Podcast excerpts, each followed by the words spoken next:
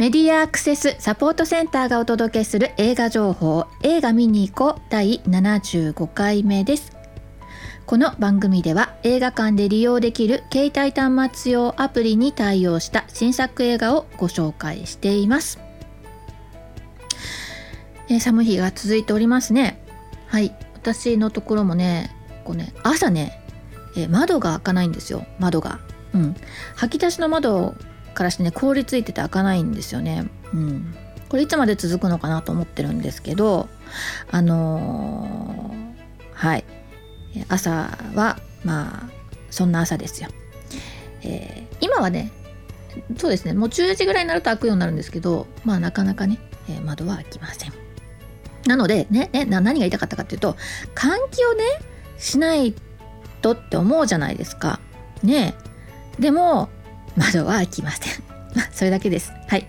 えっ、とでは、えー、このアプリでは視覚障害者用のバリアフリー音声ガイドを聞いたりメガネ型端末でバリアフリー字幕を表示することができます。ということなんですがもう皆様ご存知でしょうね、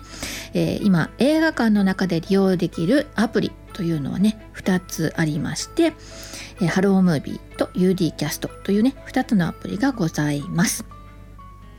でまああのー、以前はね映画館の中で携帯電話の電源をお切りくださいっていうことだったんですけどね、まあ、コロナになってからねいろんな他のアプリもね、えー、こう何？接触感染をねえ教えてくれるみたいなそういうアプリも入っているので必ずしも電源を落とさなくてもいいですよっていう雰囲気にはなってますけどそれでもねあのー、まあ、音音や光がね漏れたりするのはダメなので皆さんきちんとね、えー、イヤホンお使いになってであの、もうスタンバイして映画館の中で利用していただければなと思います。はい、でですね、えー、このアプリは障害者の人しか使えませんよというアプリではなくてどんな人でも使えるのでね是非あの何回何回も好きな作品だからねもう例えばコメンタリーを楽しむとかあるいはもうあの別の細かいネタも知りたいから音声ガイドも聞いてやるとか、まあ、いろんな楽しみ方があるのでね是非アプリご活用いただければと思います。ねあの最近はねネット経由で一緒に鑑賞して感想をね書き込み合うとかさ、まあ、そんなことも、あの、いろんな映画の楽しみ方がねされてるかななんていうふうに思うんですけれども映画館の中での楽しみとしてね、えー、ハロームービー UD キャストご活用いただければと思います。はい。で、えー、この番組ではそうしたアプリに対応している作品のご紹介をしています。えー、前回はコンフィデンスマン JPAU 編をねご紹介したんですが今回ご紹介するのは2作品「真夜中乙女戦争」劇場版「呪術廻戦ゼロ」ね、この2作品です。で今回の2作品両方ともハロームービー対応なんですが「真夜中乙女戦争」うん、これはね原作が小説です。ね。えー、若者たちに、えー、最近人気のある作家 F アルファベットの F 一文字ですね。という方の、えー、作品です。こちらを、えー、キングプリンスの永瀬廉。主人公で実写化されました、え、主人公は、まあ、男性なんですけどね。あの上京して一人暮らしを始めた主人公が特にで大学生ね、大学生になって上京してきたんですけれども、えー、友達も恋人もできなくて、まあ、なんかまあうつうつとした暮らしをしています、えー、そんな中かくれんぼ同好会というね同好会で出会った先輩。女性でね黒髪でねストレートでねシュッとした感じのまあこう頭の切れる感じの先輩ですね。にあの惹かれていきます。そしてまた別にえー、まあ、カリスマ的な謎の男黒服というねこれはね大学生っていうか、まあ、ちょっとではないんですけどと出会ってで退屈だったその主人公の日常が変わっていきます。ね、でまあ大学でまあ行ったことがある人もない人もね、えー、どんな場所なんでしょうね。人それぞれいろんなイメージがあると思うんですけどまああの社会人としてね、まあ、会社で、えー、お金を稼ぎながらっていうその暮らしていくっていうのとはまた違うしまあねそれでもまあ、えでそう目指してねひたすら勉強するための時間なんだっていうふうに考える人もいるしあとはまあ子供でも大人でもない、まあ、その中間点をね、まあ、存分に楽しめる唯一の時間なんだっていうふうに考えることもできると思うんですけどあのそのなんだろうな子供時代のいろんなことが分からなかった時のいたずらみたいなのとは違うね。そのなんかいろんなことが分かり始めてるからこそ限界を探したりとか、まあ、破天荒に過ごしたりとか、まあ、そんな過ごし方をする、えー、時代というふうにも、まあ、言えるかな。で善悪とは何だろうとかね、まあ、そんなことを、えー、ここまでやっていいのかなとかね、まあ、そんな学生らしいいたずらあのそうだな。二十、えー、歳の成人式でお酒飲んで荒れるとかもね。あれも まあその中間点のね。まああのどこまでが限界かなを探ってるみたいなそんな感じにもまあ見えますけど。まあそんな時代そんな時期をまあ切り取った作品です。うん、で、えー、あのこれね、えー、まあかこの F という方ね、えー、作家さんなんですけどあの検索するとねツイッターとかでもねあの作品がね映画化されていくのすごく楽しみにしたりとかしてるんですけどそのあのツイッターのコメントの一つにね「え真夜中乙女戦争の新しいポスターが公開されました」と「絶望は光になる」と書かせてもらった「いつか光になればいい」という祈りも込めて。ということでね書いてあります。なのでこの作品の中のまあそういう絶望みたいなものとか、まあ、そんな感情が、えどこまで描かれている作品かなということでお楽しみいただければと思います。はい、で謎の男を演じているのは江本佑でそして、えー、素敵な先輩というかかっこいい先輩を演じているのが池田エライザです。あのね私ね江本佑お父さん江本明とかもねそうなんですけどあのぼんやりした感じのね存在感大好きなんですよね。うん。あのやっぱお父さんの方が好きかな私はな今まだな。うん。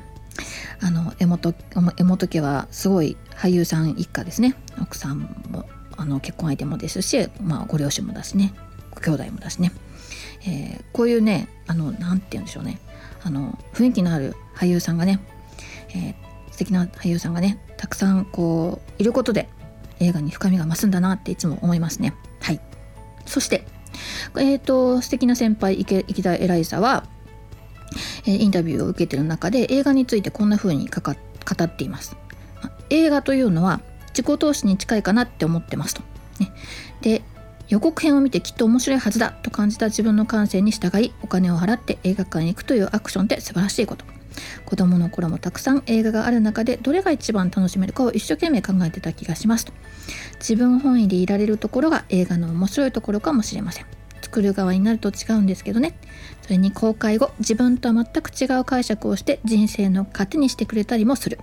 監督や作り手の意図とは違う解釈で大切にしてくれることもあるので良いループを生んでいるのが映画なのかな。ただの娯楽じゃない。配信もいいけれど映画館へ映画を見るために交通費を出していく行為がすごい財産だと思うんですよねというようなことを言っています。この方ね映画っていうものがすごく好きな、えー、俳優さんなんですよね。で、えー、あのぜひそうですね。配信でも手軽にねいろんなちょっとあの新しめの作品を見れる時代になってますけれども映画館行くっていうのはまた別の楽しみかななんてことをね改めて考えたりしてました。でもう一つえー、お待たせしました。劇場版呪術廻戦ゼロです。お待たせしましたなのはもうあのこれ映画公開したのが昨年ね12月24日クリスマスにね公開されてたのでもう噂を聞いてもう行きたいなってワクワクしてた人もいらっしゃるかと思うんですが1月22日の土曜日に、えー、音声ガイド、え字幕がついてバリアフリー化されますので、ぜひ映画館でお楽しみいただければと思います。呪術廻戦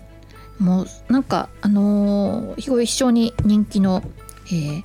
コミックですねジャンプで連載していて今コミックで、えーと、18巻ぐらいになってるということなのでね、えー、話題になってるけど今から追っかけるの結構きついんじゃないかなとか、まあ、テレビアニメにもねなっててもう置いてかれちゃってるんじゃないかなとご心配の方もいらっしゃるかと思いますがいえいえその心配には及ばないんですよ。えー、この作品は、えー、連載のそもそもの始まりですねこれゼロって書いてあるようにね、えー、すごい初めのストーリーというかねもうその前段階のストーリーをね、え、原作者が、えー、短期で、えー、短期連載短期集中でこう発表したその、まあ、前日談ですね。前日の話を元に書いているものなので、ねえー、今までのこう作品ね、えー、知らないんだけど楽しめるかなって不安になっている人ね気になってたんだけどっていう人にとっては非常によろしい入り口なんじゃないかなというふうに思います。ね、えー、芥見ゲゲ原作の、えー、少年ジャンプの、えー、大ヒットコミックを原作とした、えー、人気テレビアニメの劇場版。となりますと。まあ、どんな話かというとね、えー、呪術高専と呼ばれてる東京都立呪術って呪うって書くんですよ呪うね、えー、高等専門学校というものがあります。ね、で、まあ、いろんな事件というのは、まあ、呪いをもとに、えー、起きていることが多いんだという設定がありましてでその呪われるのもそれを払う払うとかねその呪いを解くのも、まあ、いずれにせよ呪術の技術というかね能力が必要だということでそれを育てるための高等専門学校というところがあって。なので、まあ、高校生たちですねあの設定は。あのをがまあえー、主人公であったりとか、えー、周りを取り囲む、まあ、いわゆるだから、えー、学生もの青春ものと言ってしまえばそれまでなんですけど、えー、それが、まあ、呪術というねちょっとおどろおどろしいものを、え、扱う人たちの、えー、お話となっております。はい、えー、っとですねで、わさかくいう私もですね、これね、あの、割と置いてかれてた方の部類なんですね。なので、改めてその世界観を知ったりとかするのに、まあ、非常に良い映画ではないかなと思うので、え楽しみにしていらしてください。もうね、あの、多くは語りません。割と早い段階でいろんな設定とかすぐに作品の中で理解できちゃうので、あの映画として楽しんでいただければいいかなっていうふうに思います。はい。以上、2作品ですね。えー、真夜中乙女戦争と、えー劇場版呪術廻戦ゼロをが、えー、今週末公開されますよということでね乙女戦争は21日の金曜日ね、呪術廻戦は22日の土曜日にバリアフリー版が出ますということで、えー、ハロームービーに対応しますということですね。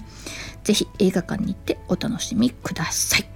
ね、えー、っとコロナのねまたあの感染者が増えてね劇場などもね、え、今まで通り、えーまあ、体温を測ったりとかね、えー、消毒して入ってもらったりとかねいろんな劇場劇場からのねお願いのようなことが、えー、変わってってるかなと思いますので。あとね、予約もね、えー、当日しかできなくなってたりとかするところもあるかな。うん。なのでね、それぞれの、えー、自分が行きたいなと思ってるね、劇場の情報を確かめて、えー、いらしていただければと思います。私もね今週末行きたいなって思ってね見に行きたいなって思ってる作品があって、えー、予約がまだ開始してないんですけどね。はい、えー、そんな感じでございます。ではいつもながらのマスクからのお知らせで、えー、番組を終わりにしたいと思います。アルファベット MASC 映画で検索すると私たちのホームページにたどり着くことができますよ。えー、またサイトのトップページにある映画映像のバリアフリー化を学ぼうからはバリアフリー字幕や音声ガイドのオンライン講座に参加することができます。そしてこの番組では映画見てきたよはもちろんこれ期待してますなどぜひ教えてください。また各地での活動の告知などお寄せいただきましたら紹介していきたいと思っておりますのでよろしくお願いします。以上メディアアクセスサポートセンターから徳江さやかがお伝えしました。ではまた来週。